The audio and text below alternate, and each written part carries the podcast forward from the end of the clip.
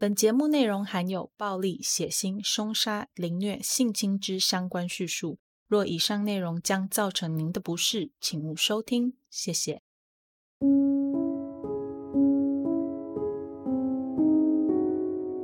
Hello，各位亲爱的 Bonus 们，大家好，欢迎回到 Them 他们的故事第二季。我是 Molly。在节目开始之前呢，一样让我们先来感谢一下赞助名单。呃，赞助名单由 E.T. 文仔、云盼、阿卡里、Pete、周、梁小姐、徐先生和我们的老 Bonus J.J。非常感谢以上的赞助，嗯，真的真的非常感谢哦。Molly 在每次收到这些赞助的时候啊，都会觉得很感动，感觉自己这样子牺牲假日、牺牲睡眠的付出是很值得的。真的很开心，而且是真的很有成就感，所以就非常感谢这几位有赞助的 bonus 们啦。那大家如果有余力想要支持 Molly 的话，也可以透过叙述栏的连接来赞助 Molly。如果你的力还在培养的话，那就多多留言鼓励 Molly 喽。这周要先跟大家说声抱歉，就是 Molly 拖更啦。哎呀，那原因就是因为哦。最近澳洲雨下的很大，Molly 家呢就成为了受灾户。我们家淹水淹了，嗯，算是两次吧。一次就是我在社群上说会晚更新的前几天，然后我们在清理的过程中，水又一直在灌进来。过了几天之后，我们已经快要清完喽，然后它又大淹了一次。所以大概有嗯两三个礼拜的时间吧，我们都在跟这些水奋战。我们本来有要请清洁公司的，然后也有预定到一家说要帮忙我们。可是后来因为好像就是现在我们这边的淹水的人家太多了，所以我们的清洁公司就把我们的预约给取消了。那我们就只好用手清理，就没有专业的机器。那所以。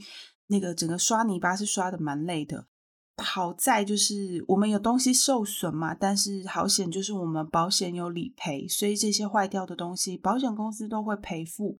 那也谢谢呃有一些知情人士在这段期间的关心哦，就是 Molly 很少有这种嗯很焦虑然后心很累的感觉。好啦，这就是题外话，就跟大家交代一下为什么拖更。那我们就要开始讲讲今天的案子。今天要跟大家讲的这起案子呢，我是来到澳洲之后第 N 次看了电影《Changeling》，才知道原来那部电影是真实案件改编而成的。我记得在某天，呃，跟丽丽的直播上有跟大家做分享。不过说真的，因为那个时候我真的很紧张，所以就没有把电影内容讲得很好。但那部电影主要就是在讲说，一位单亲妈妈，也就是故事的女主角，她在某天回到家之后，忽然发现自己唯一的那个儿子不见了。她问了很多人，找了很多地方，也打了很多电话，但是就是没有人有小孩的下落。在遍寻不着孩子的当下，她选择了报警，但是洛杉矶警察却在接到电话之后。以失踪还没有满二十四小时为理由拒绝受理，是直到隔天他们才受理这一起儿童失踪案。几个月后，洛杉矶警方他告诉女主角说：“哎，小孩找到了，要女主角跟着他们一起去车站接孩子。”当他们抵达车站，站在他们眼前的并不是女主角失踪的孩子，但是说也奇怪。这个从来没有见过的小孩，一看到女主角就很兴奋的冲上前去抱住女主角，然后跟她大喊说：“哦，好想念你哦！”就是类似这样子很煽情的话。女主角一看到这样子的状况，她当场就愣住了，随即就莫名其妙的看着警方，跟警方说：“这不是她的小孩。”但是当时洛杉矶警方却直接告诉她说：“小孩已经失踪一阵子了。”在外观上有一些改变是正常的，叫他不需要太担心。这个陌生的小孩也后来在跟女主角共同生活了一阵子之后，才跟女主角坦诚说，其实他并不是女主角的孩子，只是因为流浪的生活过了太久，想要结束这样不安定的生活，又恰巧他在新闻上面看到女主角儿子失踪的消息，所以才决定假扮他儿子的。在整个过程当中呢，女主角她花了很多心力跟洛杉矶的警察周旋，她不断透过各种力量去对洛杉矶警方施压，希望他们可以协助她寻找小孩。不过当时很腐败的洛杉矶警察呢，根本就不打算要帮忙，因为对他们来说，对社会大众来说，这起案件已经解决了。如果他们现在又跳出来说帮忙的话，不就更显得洛杉矶警察的无能吗？也就因此衍生出了许多我们意想不到的剧情。接下来的剧情呢，呃，Molly 就不剧透了，大家自己去看电影喽。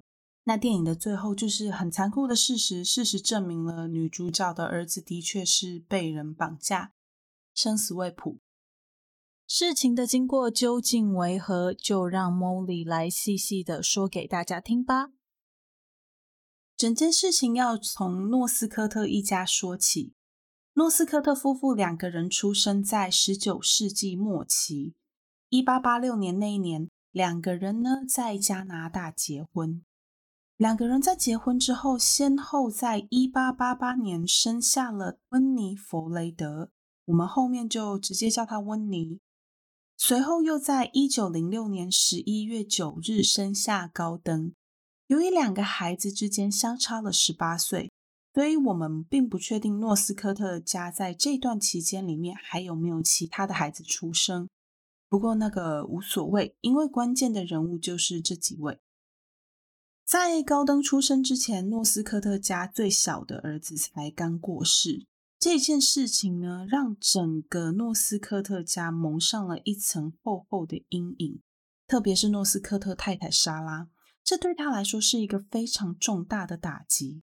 而就在他还沉浸在这场伤痛和挫败的时候，他意外的怀孕了。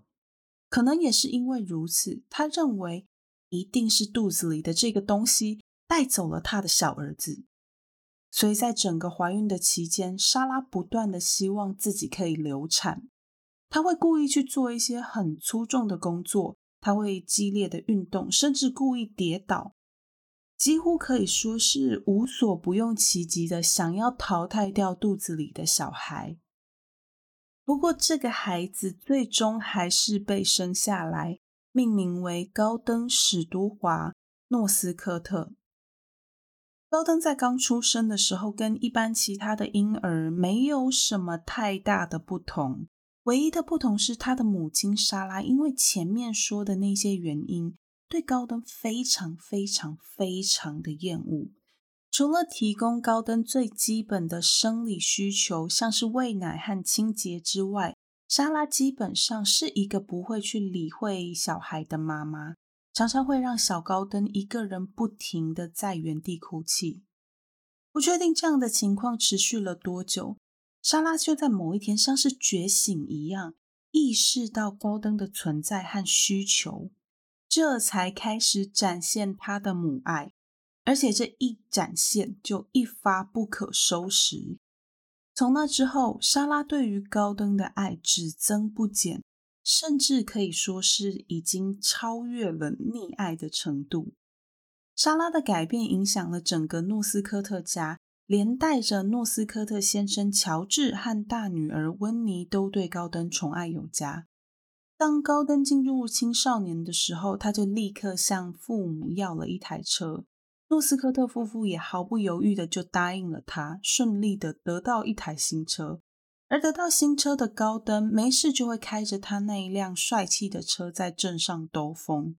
根据一些记录显示，高登在这个时候就已经会利用他的车去诱拐年轻的男童，然后再透过自己预先准备好的糖果、玩具或是小狗来吸引这些孩子的目光。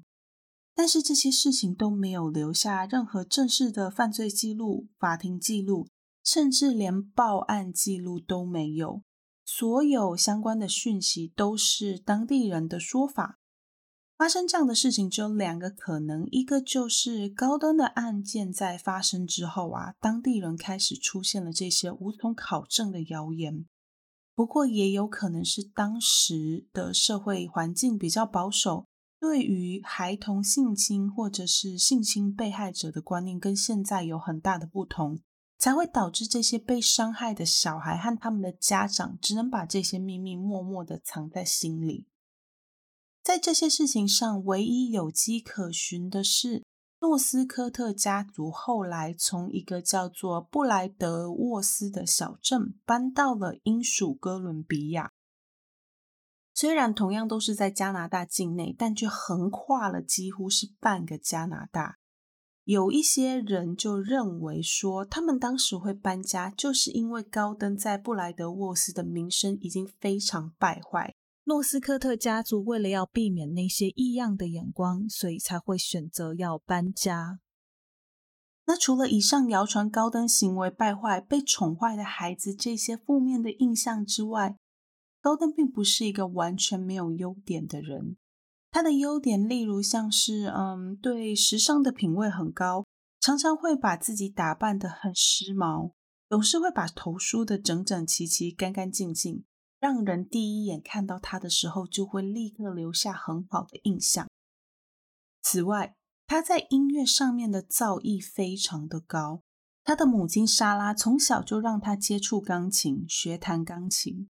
高登自己也对成为一个钢琴演奏家抱有很大的兴趣。另外，爱干净这一点也可以说是高登的优点之一。这点也要完全归功于母亲莎拉的照顾。基本上，高登在诺斯科特家，只要练好钢琴，将自己打理好，其他的琐事他通通不需要自己动手。在这样环境之下长大的高登，很快的来到他十九岁那一年。这一年，基于某些原因，高登决定要从加拿大搬到美国加州。他要求父母诺斯科特夫妇要在加州买一块地给他，他想要盖一个农场。没有多久，高登就在加州的一个地处偏远的乡下找到了一块地，他的父母也毫不犹豫的就花了钱买了这块地给他。随后，高登便在这里犯下了一连串令人发指的罪行。接下来呢，我们将故事的主线拉到高登的其中一位被害者身上。这一年，十三岁的桑德福·克拉克被自己的家人告知说，自己的舅舅要带他来一场公路旅行。桑德福当下是满头问号，他不懂自己跟这位舅舅平常就不太来往，为什么他会忽然说要带自己去公路旅行呢？这一点道理都没有啊！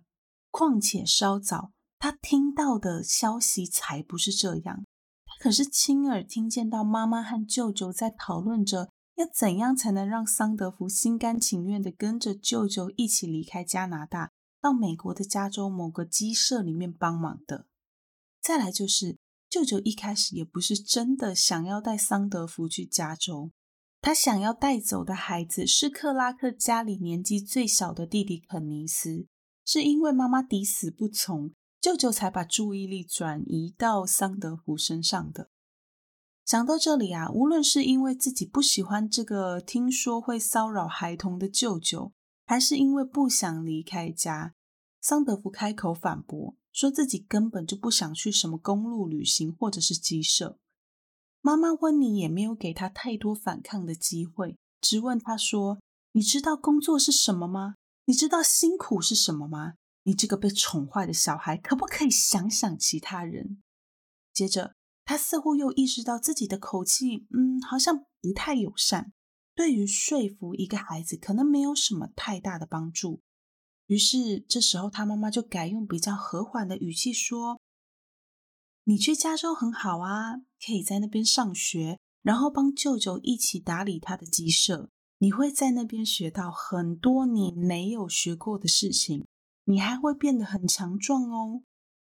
鸡舍帮忙，桑德福虽然只有十三岁，可是他一点都不笨。他想也知道，那个有洁癖的舅舅根本不可能会去打理鸡舍。是个觉得自己双手只能用来弹钢琴的人，是绝对不会去碰那些脏兮兮的东西的。桑德福眼看自己说不过妈妈，便将自己的目光转向到在沙发上看报纸的爸爸约翰身上。约翰心虚的举高了手中的报纸，企图要将自己脸给遮住。不过最后，他还是决定起身，要驳回这一趟几乎是已经确定的旅程。他站在桑德福前面，面对着老婆温妮和小舅子高登说：“我不管这是什么旅程，还是什么家人之间的帮忙，总之我不会让你带走我儿子的。”看到姐夫站出来要为桑德福说话，高登轻蔑的笑了。他说：“你要拿什么来养孩子？你连工作都没有，只会造成我姐姐的困扰。现在我给你机会要帮你照顾小孩，你到底有什么资格说不要呢？”被戳到痛处的约翰一听到高登的话，便无力的离开了现场。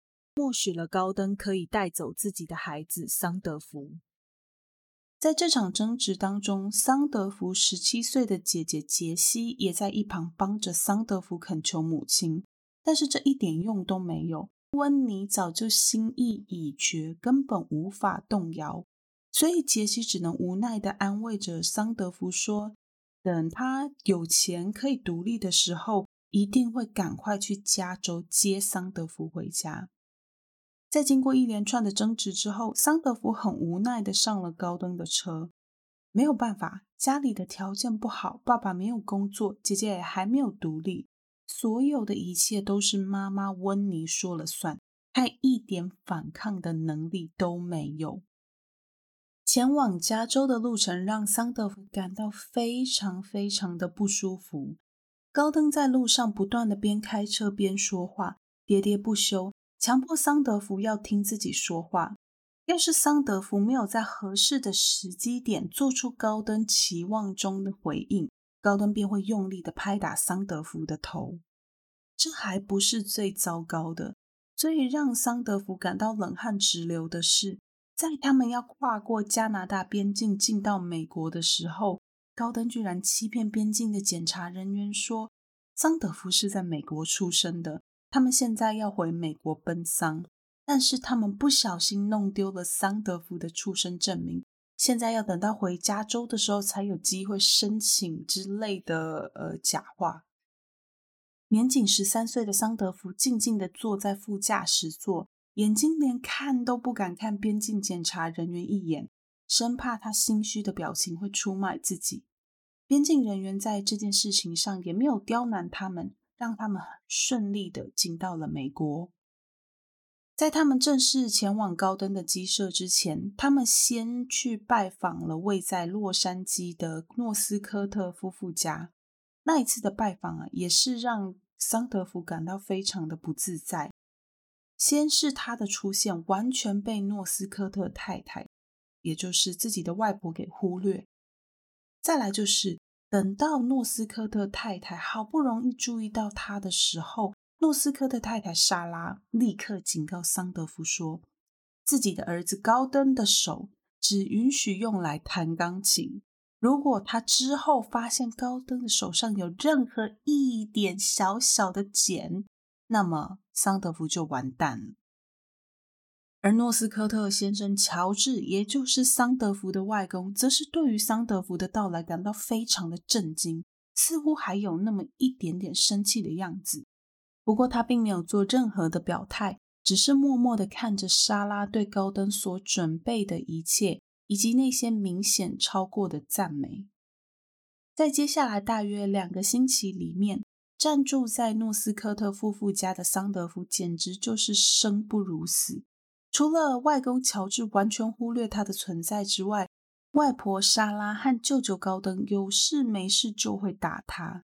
聪明的桑德福也很快就为这些暴力的行为找到了，呃，算是解决方法吗？在几次挨打下来之后呢，桑德福意外的发现，只要他被打的特别用力，用力到被甩到墙上或者是跌到地上的时候。莎拉和高登就会停止他们的暴行。于是桑德福便开始假装自己被打得很用力，用力到跌到地上，或者是摔到墙上。这个方法的确奏效了，虽然没有让他挨打的频率减少，但那些暴力的程度却降低了很多。在经过两周后，桑德福再次搭上了高登的车，前往地狱温维尔。高登在温维尔这块土地上，大部分的设施都还没有准备好，甚至连一个可以睡觉的地方都没有。因此，他们只能在空旷的地方搭帐篷。也就是这样的环境，让桑德福迎来了他第一次的被侵犯。当时的桑德福又踢又叫，苦苦哀求舅舅高登住手，但高登依然故我，完全没有想要停下来的意思。不知道过了多久，当高登结束了自己的暴行，离开帐篷时，桑德福觉得自己简直就是这个世界上最糟糕的人。那个流着血的伤口也不断的在提醒他，他肮脏至极。桑德福并不是完全没有想过要求救，他甚至付诸了行动，拖着疲惫疼痛的身体，走到了距离几百公尺之外的另一户农家。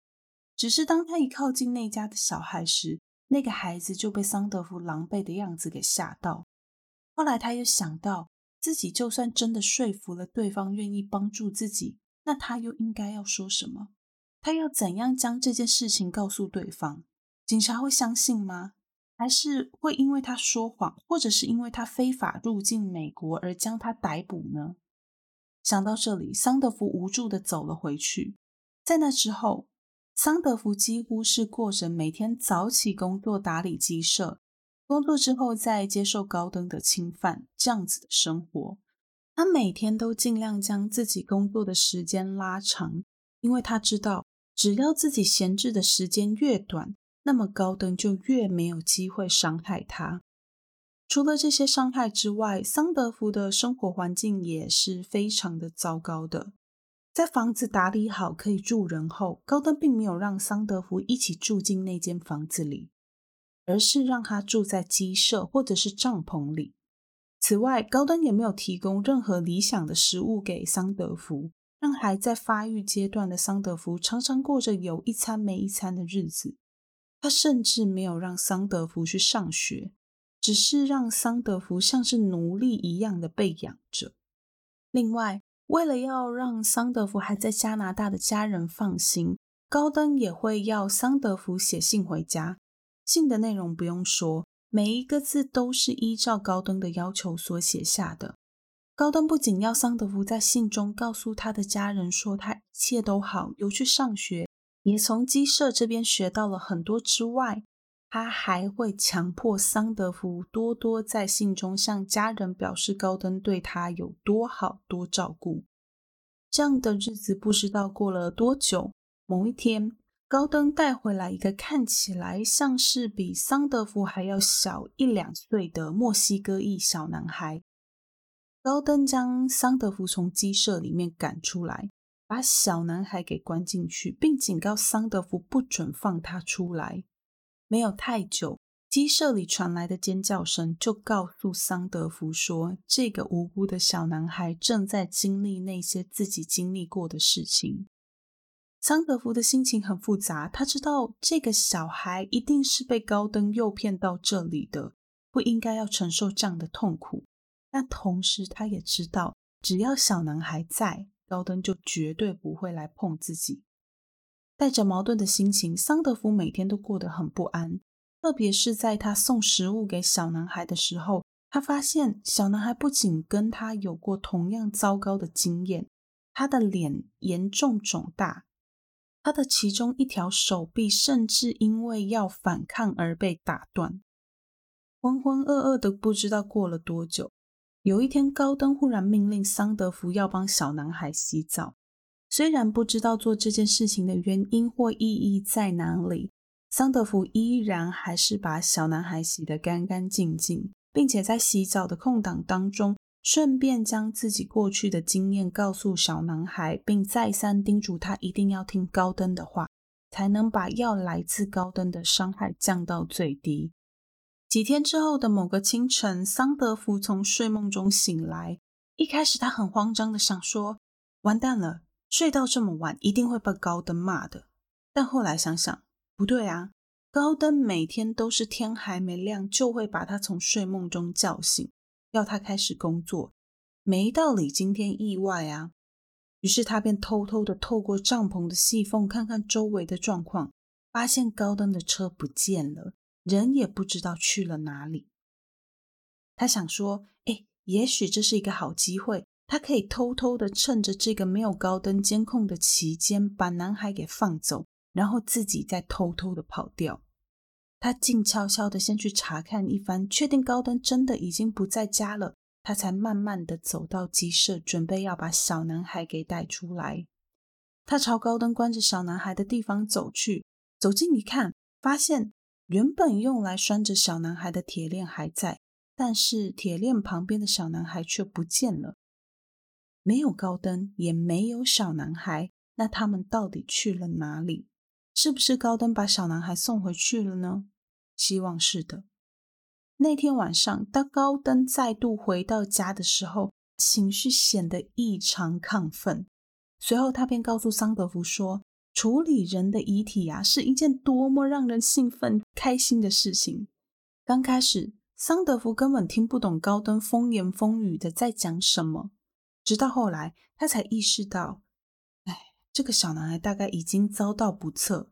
而高登跟他说的那些挖土坑、把遗体丢到土坑里，再怎样费尽心力又戏剧化的把坑给填起来的那些过程、那些话。很有可能就是他在讲述如何埋葬小男孩遗体的过程。这时候，农场的修缮工作几乎都已经完成，他们也陆陆续续收到了一些订单。那个专门要用来居住的农舍也完全都修整好了。但是桑德福依然被关在鸡舍里面，只有在桑德福需要工作或是高登有生理需求的时候。桑德福身上的链子才会被解开。哦，对，还有，当农场里有新的小男孩来的时候，桑德福才有机会离开鸡舍，进到帐篷里睡觉。再后来，来来去去的小男孩还有很多，但实际上有多少，桑德福并不完全记得。他只知道，当那些被骗来的孩子被关进鸡舍之后。他就可以短暂的脱离高登的暴行几天。这些小男孩有的待了几天，有的待了几个礼拜，然后他们就消失了。高登从来没有真正交代过这些孩子的去向，只是命令桑德福在农场里面的一些不起眼的角落挖了土坑。更让人感到毛骨悚然的是，关于这些小男孩的事情。桑德福的外公乔治和莎拉显然是知情的。他们曾经有几次在鸡舍里有这些孩子的时候来拜访过。桑德福相信那些孩子发出的叫声绝对足以让呃外公乔治和外婆莎拉知道这些事情的存在。但是莎拉和乔治从来都没有问，或甚至是提起，在那些鼻青脸肿的孩子身上到底发生了什么事情。而在这些孩子们失踪之后，外公外婆也从来没有过问孩子们的去向。那种感觉就像是他们早就知道这些事情，或者是他们根本就知道这些孩子到底为什么会来到这个地方。就在第一个墨西哥裔小男孩消失之后没有很久，某一天桑德福起床的时候，居然发现自己身上的链子被解开。之前都被高登盯紧紧的桑德福不禁觉得，会不会是高登在测试他，测试他对自己的忠诚度呢？但仔细想想，如果不是的话，这可是千载难逢的好机会，要逃跑就只能趁现在了。现在不走。他不知道下次还有机会会是什么时候。桑德福没有犹豫太久，在确定整个农场里真的只剩下他一个人之后，他便走出了鸡舍，打开了农场的闸门，走了出去。一路上，他边走边想，想说自己可以去哪里，见到了警察之后要说什么，他要告诉警察自己是被舅舅绑架到美国来，来帮他工作的吗？还是要把那些发生在他身上的事情一五一十的通通都告诉警方？哦，那警方会相信吗？对了，高登还曾经告诉过他说，如果他告诉警方农场的事情，警察不但不会相信，甚至还会因为他非法入境美国而进监狱。想到这一切难以解释的现况，他开始怀疑自己是不是做了一个错误的决定。于是桑德福回到了农场，假装他逃走的事情从来都没有发生过。他回到农场，走进鸡舍，像是从来没有离开过一样，再度沉沉的睡去。不过，事情并不是像我们以为的这样就结束了。也许是高登发现桑德福逃跑，想要给他一个警告；也许是因为高登纯粹心血来潮。睡到一半的桑德福忽然感到背部一阵撕心裂肺的刺痛，当下他除了尖叫，还是只能尖叫。隔天，他才知道前一天晚上高登拿了烧滚的沸水，直接浇在他的背上。桑德福在被高登带到温维尔这个地方，已经过了大概两年的时间。他不记得正确的时间点，因为他的每一天都像是在地狱里一般。时间很快的来到了一九二八年，这时候的高登可能已经觉得桑德福不太可能逃跑了，所以常常会自己出远门，而且一出去就是好几天。他从来不曾提到过自己去了哪里，或者是做了什么。桑德福不想问，也不敢问。某一天，高登从他短暂的旅行中回到了农场。一进到农场，他就大声吆喝着桑德福来迎接他，因为他带了一个超棒的礼物要给辛苦工作的桑德福。虽然知道高登不可能真的会带给他什么好东西，但基于恐惧和一种服从的习惯，桑德福还是出来迎接高登。高登拿着一个桶子，那个桶子里面好像还装着一坨黑黑的东西，看起来有点像是一只死掉的小动物。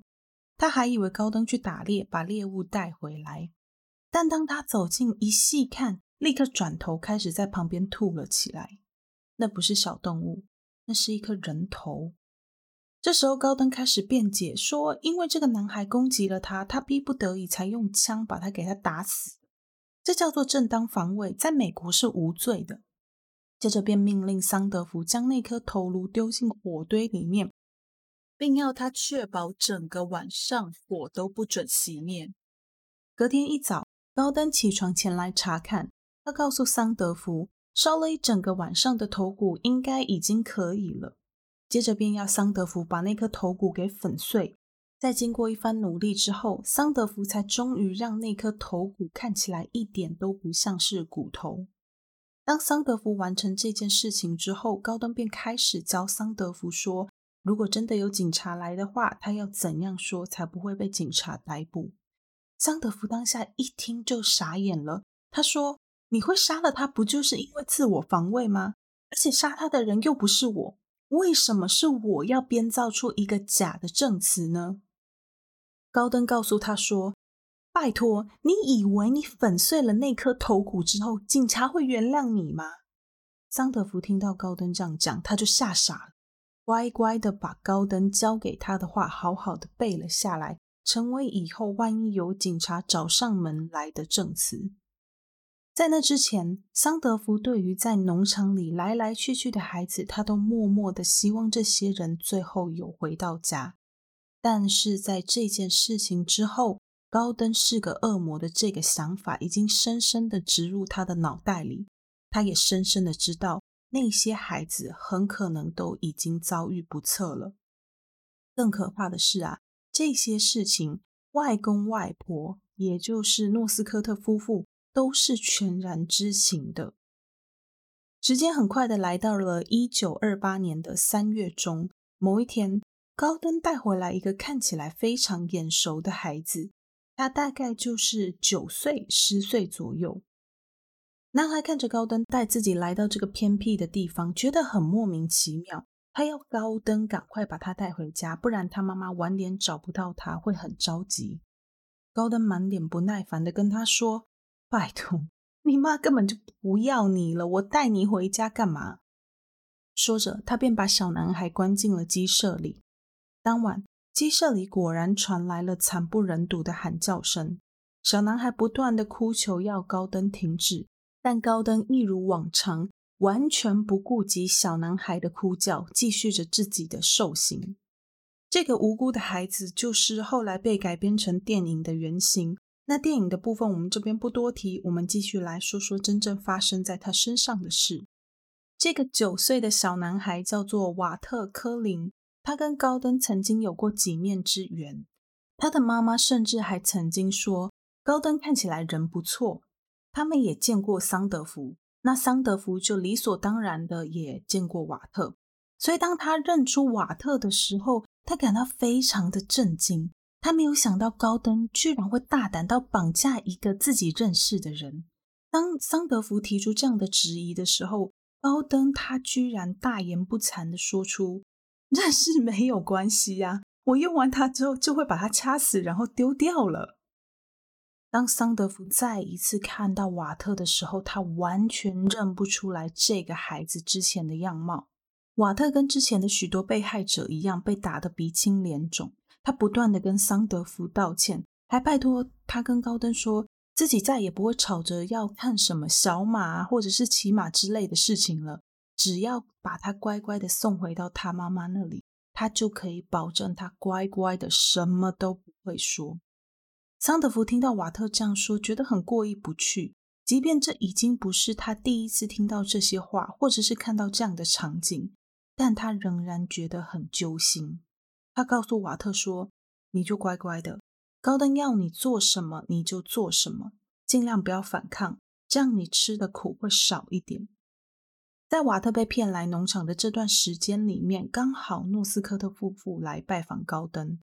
在他们知道这次高登绑架的孩子就是报纸上的那位瓦特科林时，他们全部都冒了一身冷汗。诺斯科特太太莎拉告诉高登说：“你现在唯一能做的事情。”就是好好的，赶快把瓦特给处理掉，免得警察找上门来。这件事情也大大的出乎桑德福的意料，他以为这次外公和外婆至少会因为愧疚或是害怕而为那个孩子做些什么，但他们没有。外公乔治只是很无奈的整件事情的发展，莎拉外婆则是催促着高登要赶快行动。讨论完毕。高登带着莎拉和桑德福一起进到鸡舍。当时倒在鸡舍里的瓦特早就奄奄一息。桑德福认为，就算他们不用做什么，瓦特很可能也活不了多久。但残忍的高登却拿出了一把斧头，命令桑德福动手。桑德福就在恐惧之下挥下了斧头，接着三个人便轮流用那把斧头将瓦特活活的砍死。瓦特的遗体最终被埋在鸡舍里。事情结束之后，三个人都精疲力尽。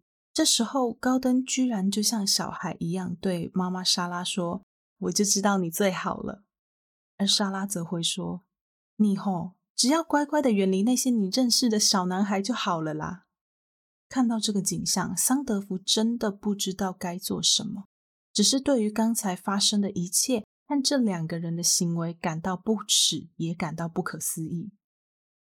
一九二八年五月份，瓦特科林的事件没有多久，高登又带回了两个小男孩。这两个小男孩是一对兄弟，哥哥是路易斯温斯洛，弟弟是尼尔森温斯洛。为了让大家好记，讲尼尔森的时候，我会叫他小尼尔森，这样各位 bonus 就不会搞错喽。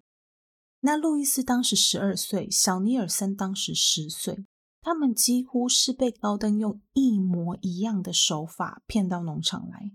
当他们两个抵达农场时，还兴致勃勃地问高登说：“头小马在哪里？你说的小马在哪里？”不过，在他们了解到自己的处境时，他们央求为他们送饭的桑德福可以帮助他们跑出去。但桑德福很无奈地说，自己的处境跟他们差不多，他也被困在这个地方走不了，并像叮嘱瓦特一样叮嘱他们，如果高登对他们有什么要求，他们就乖乖的配合，这样吃的苦可以少一点。果然，很快的，高登就要求两个兄弟寄了一封信回家，信里提到他们两个人已经到墨西哥去工作了，要妈妈不用担心。又过了几天，高登忽然告诉桑德福，说自己愿意把两个兄弟放回去，只要桑德福帮忙就可以。桑德福一听到那对无辜的兄弟有机会出去，他高兴的立刻答应了高登的要求。高登让桑德福去鸡舍里面，先去把小尼尔森给带来，他必须要跟他谈谈关于回到家之后怎么跟家人交代他的去向这件事情。桑德福开心的到鸡舍里面，把小尼尔森带到高登面前。高登要桑德福跟小尼尔森说说怎样去编造一套证词。当桑德福正专心的在教导小尼尔森那些曾经被高登强迫要学习的说谎技能时，一把小型的斧头直直的劈在小尼尔森的头上，血就这样沿着小尼尔森的脸颊滑落。桑德福几乎就要尖叫了，但他知道他不能，所以他很努力的压抑着，因为他知道这时候要是他真的叫出来了，一定会激怒高登。高登命令桑德福将小尼尔森的遗体带到他们几天前挖的那个洞给埋起来。桑德福照做了。在那之后没几天，高登一样亲自用斧头劈死了兄弟当中的另外一个人。此时远在加拿大的杰西非常的担心桑德福。虽然每隔一段时间，杰西就会收到桑德福从美国寄来的信。但是这些信的内容都非常的奇怪，除了信里面的文法和用字遣词一点都不桑德福之外，他的笔迹似乎一点都没有进步，完全不像是有去学校接受老师指导的样子。虽然也不排除美国那边的教育体制跟加拿大不同，但不知道为什么，他就是有一种不祥的预感。其实，在这中间，杰西和爸爸约翰都有写信给桑德福，只是每次桑德福的回信看起来都像是他从来就没有收到他们的信件一样。杰西将桑德福的信件交给爸爸约翰，约翰的反应也跟杰西一样，充满了疑问。于是，杰西便下了一个重大的决定。那就是他要亲自到美国去看看弟弟桑德福是不是真的过得像他在信里说的一样充实。当下，约翰虽然担心，不过他很支持杰西的想法。毕竟，早在桑德福被高登带走的两三个月之后，杰西就离开家。因此，虽然这趟跨国旅行的路途会很遥远，不过约翰很相信杰西一定会有办法照顾自己。决定出发的杰西很快就启程了。在经过一番长途跋涉后，他终于来到了美国加州。当高登接到杰西突然来访的消息时，是满脸的不愿意。他生怕桑德福会将在农场里发生的事情都告诉杰西。他甚至还警告桑德福说：“准透露那些应该要被埋葬这个农场里的秘密，不然你也会一起被埋葬在这个农场里面。”他还不断的叮咛桑德福，要他想办法让杰西赶快离开这里。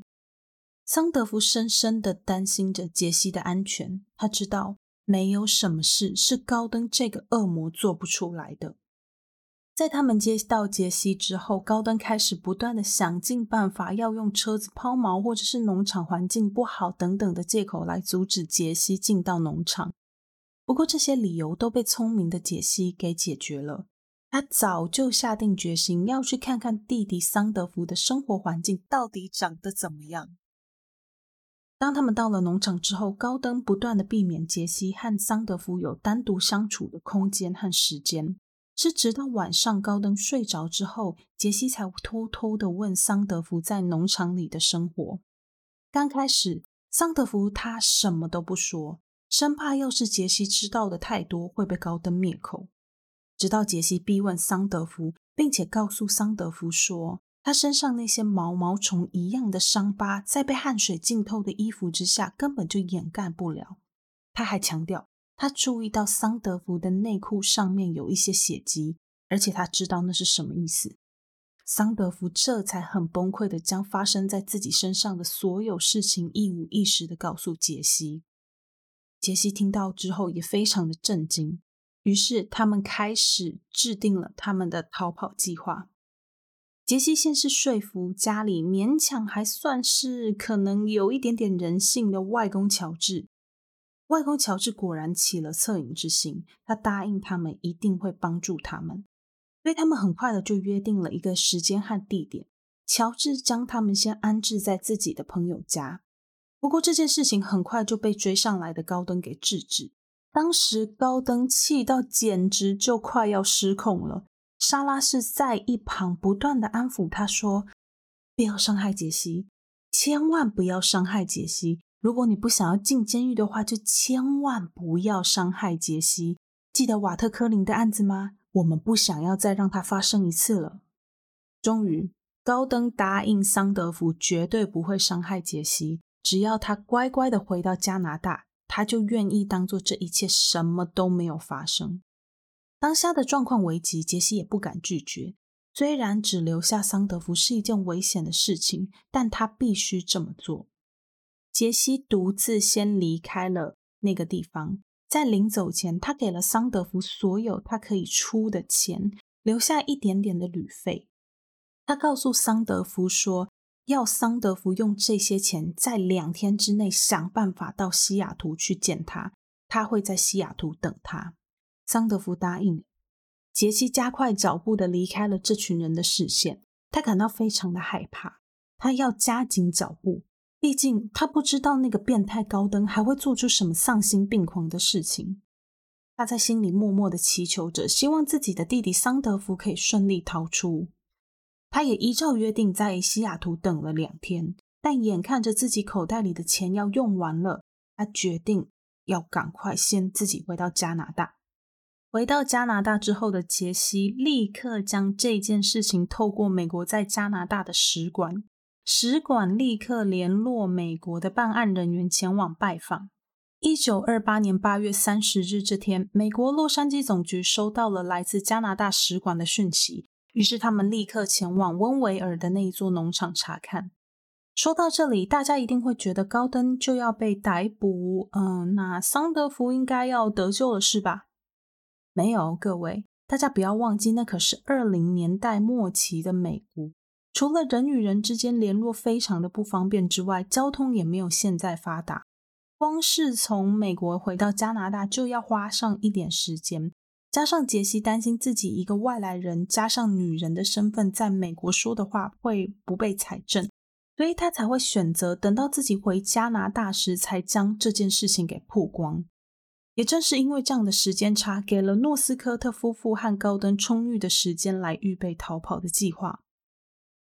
这一家人回到农场之后的第一件事情，就是开始变卖所有的家具和农场里的动物，以及任何他们用车带不走的东西。桑德福边打扫边感到绝望，他根本没有机会逃走，而且看样子高登应该是要逃走了。他们会不会杀自己灭口呢？接下来的每一天，桑德福都带着恐惧。他不知道自己什么时候也会成为鸡舍里面的其中一具遗体。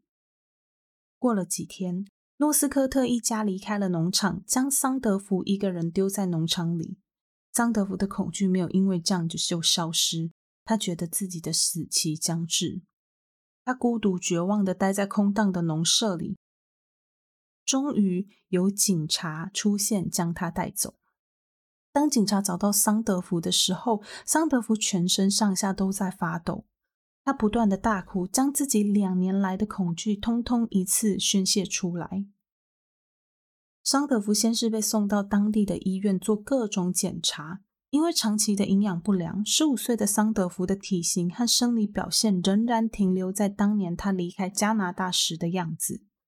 在经过几星期的治疗之后，他才勉强痊愈。这段期间，他将自己知道的所有事情通通告诉了警察。警察循着桑德福给的证词回到农场开挖，果然找到了一些让人大感震惊的证物，证实了桑德福的说辞。随后，他们便立刻展开了抓捕诺斯科特一家的行动。同一时间，已经离开温维尔的诺斯科特一家，先是来到美国的洛杉矶。他们打算从美国逃回加拿大，让美国的警察再也找不到他们。就在他们短暂停留在洛杉矶时，三个人决定要分道扬镳，避免三个人一起行动会很显眼，会很容易被抓到。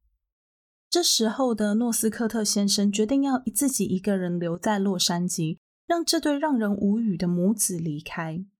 同一年，一九二八年九月十九日，已经回到加拿大的高登，因为想要用美金付款被拒绝而大发雷霆，引来了警方的逮捕。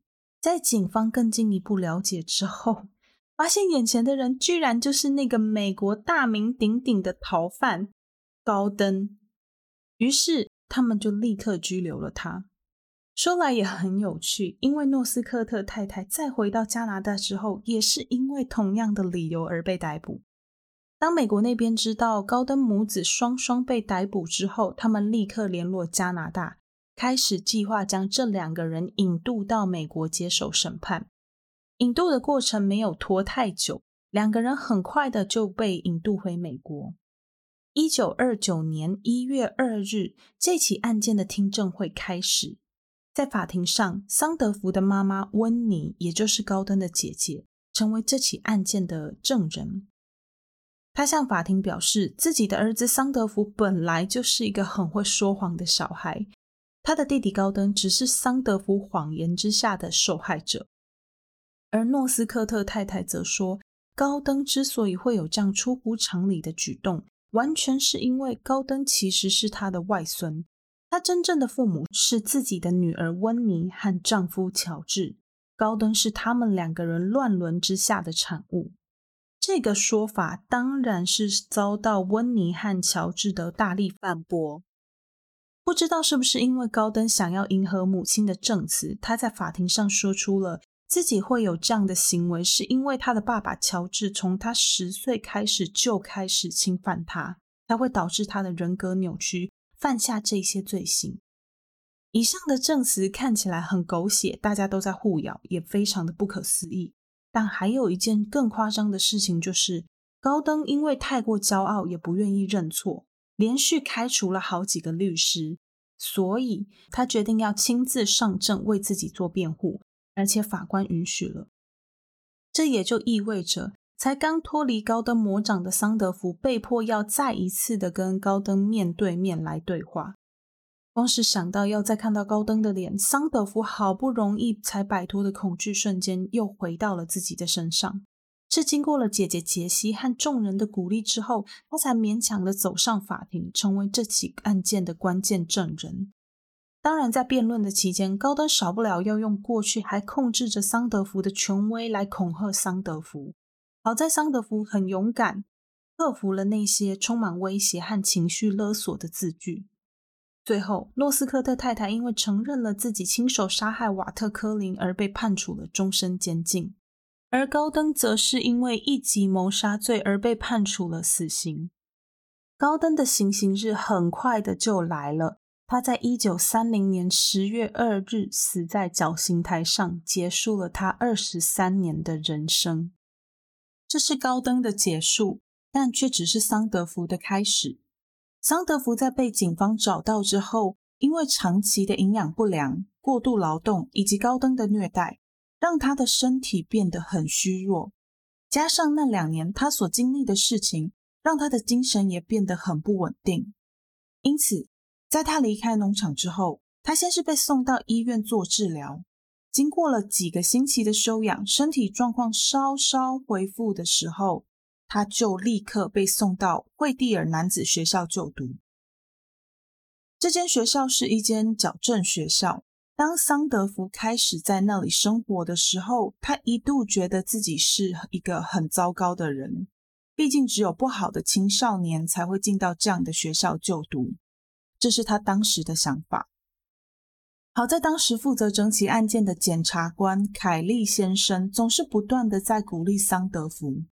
他先是告诉桑德福，进到那间学校的孩子并不全然都是不好的人，更多是因为出生的环境或是成长的期间遇到了一些不好的朋友，才会让他们需要进到这间学校学习。其实他们的本质都是善良美好的，但两年的累积，怎么可能是一个陌生人说几句话就能反转的呢？我想凯利先生也知道这点，所以他一直都有跟桑德福保持联系，不管是写信还是定期去拜访，并且在每一次的接触过程中一直给他鼓励。这样的互动一直从他见到桑德福的第一天开始，到离开这间矫正学校回到加拿大，前后大概五年左右。在桑德福离开学校时，他曾经问来送走他的凯利先生说：“你怎么能那么肯定我不是一个坏掉的人？如果我是的话，那要怎么办？”凯利先生回答：“我知道你是一个善良的人。”你只是一个被害者，虽然你之后的路会很辛苦，但我相信一切都会好起来的。不要管其他人怎么说，或者是怎么看你，你只要帮忙我，向这些不相信我的人证明我是对的就好了。听到这些话，桑德福仍然对自己感到怀疑跟困惑，但他却欣然接受了凯利先生的祝福，回到加拿大。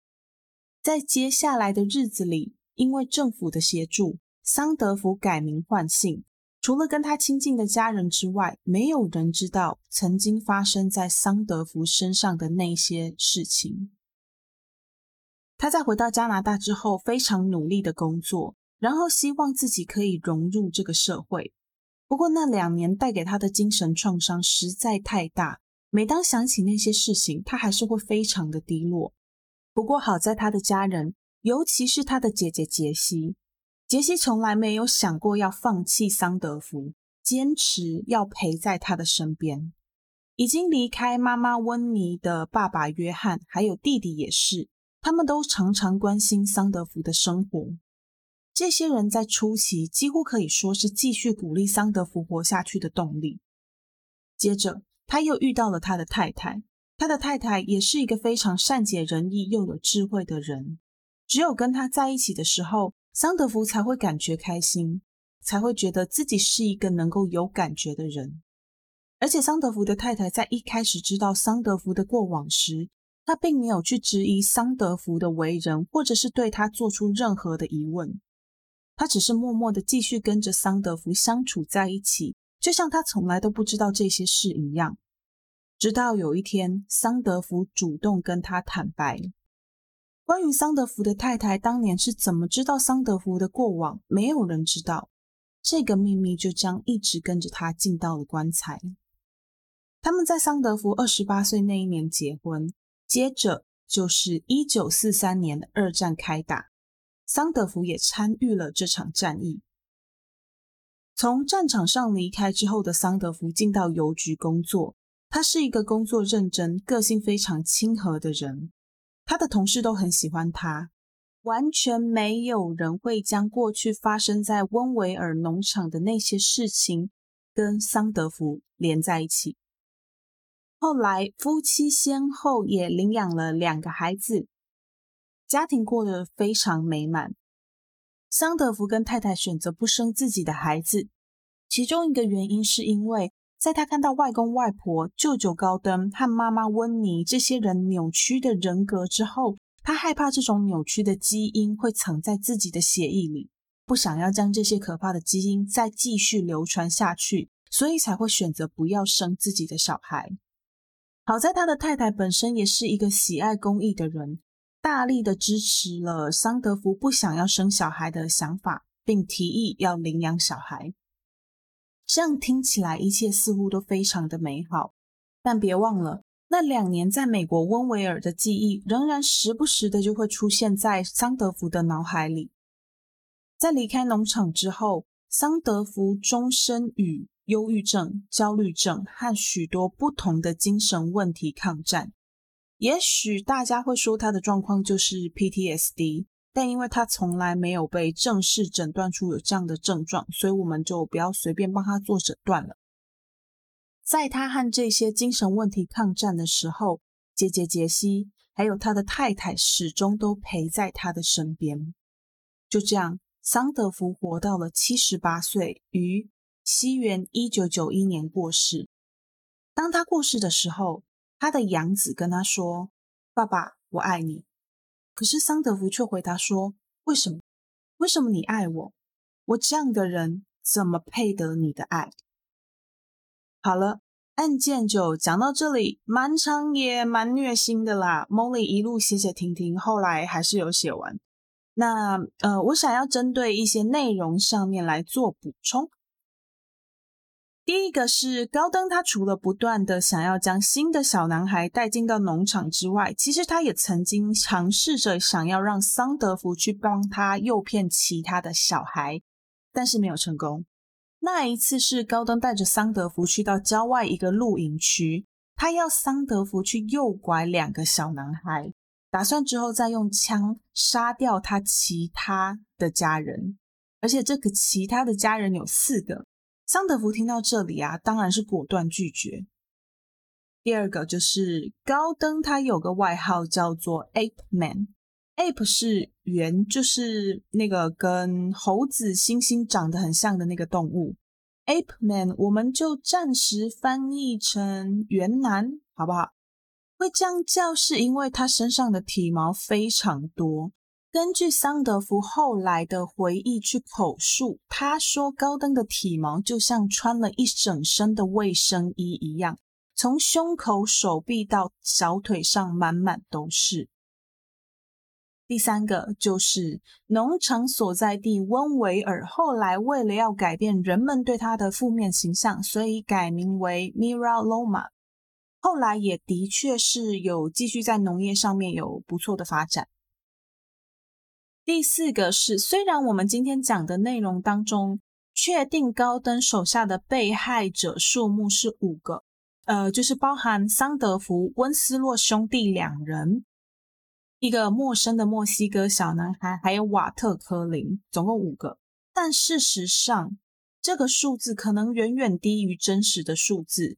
前面有提到，在第一位去到农场的墨西哥小男孩消失之后，前前后后都还有一些孩子的来往。根据警方判断，高登是不可能把这些孩子送回家。比较有可能的是，这些孩子都已经惨遭毒手。加上桑德福曾经说过，高登会把那些埋在农场里的小孩遗体挖出来，带到更远的地方去丢弃。所以研判受害者有更多，实际数字可能高达三十多个。最后一个是关于瓦特科林的案子。瓦特科林的死在桑德福和诺斯科特太太莎拉的口中是真实存在的，甚至成为莎拉被判处终身监禁的原因。可是，在官方的档案上，瓦特科林的案子一直是处于没有侦破的状态。原因就是因为警方他们始终从来都没有找到瓦特的遗体。好了，那以上几个就是我在查资料的时候有查到的内容，在后面帮大家做点补充。因为如果要将这些呃内容都塞进去的话，这个节目可能会很长很长，长不完哈。案件听到这里，也要再次跟大家强调。有恋童倾向，并不表示会侵犯儿童，但是只要侵犯儿童，就是绝对不可以的。其实今天本来还想要跟大家聊聊在婴儿时期被疏忽的孩子在成年之后的发展，但是时间已经太长了。我还想要跟大家分享另外一个比较重要的生活议题，所以我们案件就先到这边，之后可以再来跟大家分享。好了，那今天呃，Molly 要跟大家分享的议题哦，不是我们家淹水的事情，但是也是跟淹水非常的有关系啦。台湾可能比较少见淹水会淹这么大，但是这样子的机会也不是说完全不可能发生。先讲讲事情的经过。如果有关注澳洲新闻，或者是你人本身就住在澳洲的人，最近应该大部分都饱受大雨所苦，尤其是东岸，Molly 就是其中一个。某一天，在雨很大的时候啊，Molly 因为开车看不清楚前面的路，差一点就冲到河里。其实也不能说那原本是一条河，那个地方原本是道路，只是因为连续好几天的大雨，让那条路被水覆盖。那那个地方因为刚好它是一个下坡的路段，所以它的深度几乎到两公尺。而且在那种道路上面，他们大部分的时速都是一百左右这样子，所以其实非常的危险。好在就是那一天雨很大，所以 Molly 有特别放慢速度在开车，把时速大概降到了八十左右，就让 Molly 有刹车的机会。不过前轮大概也是有三分之一都进水了。我当下很慌乱，因为那个路段是下坡嘛，所以我不确定我的车子有没有办法倒退，我没有办法前进，所以如果没有办法倒退的话，会很严重。还好在一番挣扎之后，我有顺利脱困。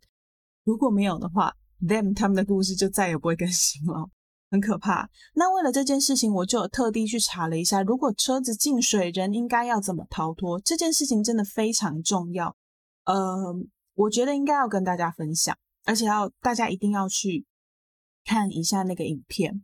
在这件事情之后，我特地上网去查了一下，就发现，呃，澳洲的 ABC News 就有做过类似相关的报道。没办法，因为澳洲每一年会因为这样子车冲进水里，然后不知道怎么逃生而死亡的人实在太多了，每年都有。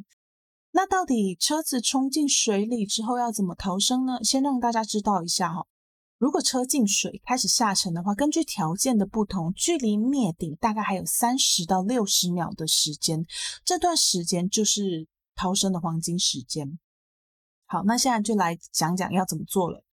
首先是车子在冲进水里的时候啊，如果你的车门已经打不开的话，就不要再想着要去开门了，因为你在推车门的那个过程当中啊，压力会让你的车下沉速度变得更快。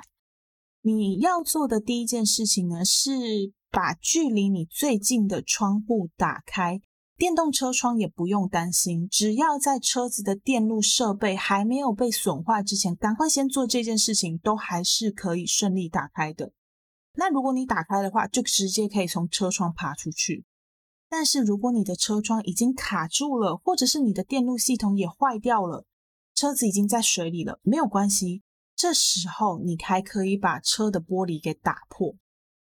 如果你的车上平时就没有准备呃专业的车窗击破器，那也无所谓。你可以把驾驶座或者是副驾驶座座椅上方的那个靠枕给拿起来，靠椅连接那个座椅长长的那块金属就是最好的工具。你只要把那个金属插进车窗的沟槽里面，就可以顺利的将车窗给顶破。记得要用顶的，不要用敲的，因为敲不破。然后你也不要觉得前面的挡风玻璃好像面积比较大，那就要想要尝试着去破坏那片那片挡风玻璃哦，没有用，因为那两片挡风玻璃的强度非常非常的高，要破坏它是很困难的事情，几乎是不可能。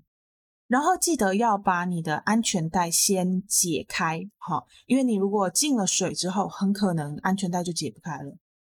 听 Molly 这样讲可能会有一点点模糊，没有关系，Molly 会把 ABC News 的那个影片放在叙述栏，大家一定一定拜托一定要去看一下，因为我真的觉得，呃，那个差点冲进水里的那个经验让我很紧张哦。呃，我那时候在传简讯给我的主管说我会晚到的时候，我的手指还一直在发抖。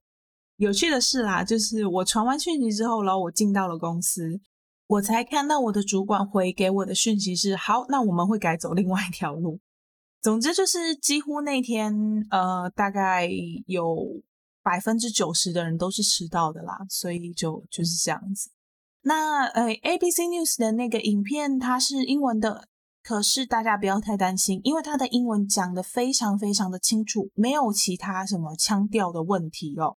再来就是你可以开启 CC 字幕，这样子就有字幕可以对照了。如果你的英文真的真的呃非常不行，或者是你真的对自己的英文没有信心，加上 CC 字幕也没有把握可以看得懂的话，拜托你还是去看一下那个影片，去看看影片的画面，然后搭配 Molly 跟你讲的这些东西，也许有一天必要的时候就可以派上用场。嗯，大家不要以为就是。只会在下雨下很大的时候，或者是道路不平整的时候才会有这种问题哦。有时候开车一不留意，很不小心就会开进海里，或者是 开进河里。虽然这样机会很少啦，不过我们都不能保证没有嘛。这种概念就跟要了解火灾逃生方式的概念是一样的。每个人的一生当中，不见得都会有机会遇到这样子的灾难，但是多知道一点，有一些类似的知识跟常识，是绝对可以让你在需要的时候派上用场的。那好啦，今天茉莉已经分三段录了，要不然真的是没办法录完。然后也因为时间的关系，我们就没有留言了。提醒大家一下，呃，大家可以通过叙述栏的连接找到我们的社群和赞助页面。如果心有余力有余的话，小额赞助一下茉莉，茉莉很开心。那如果心有余力还在培养的话，那么就请在你收听的平台还有 Apple Podcasts 上留言加五颗星。这些看起来可能对你好像微不足道的举动，都可以帮助茉莉的节目成长，还可以让茉莉振奋精神哦。那么今天就谢谢大家的收听，我是 Molly，我们下期再见喽，拜拜。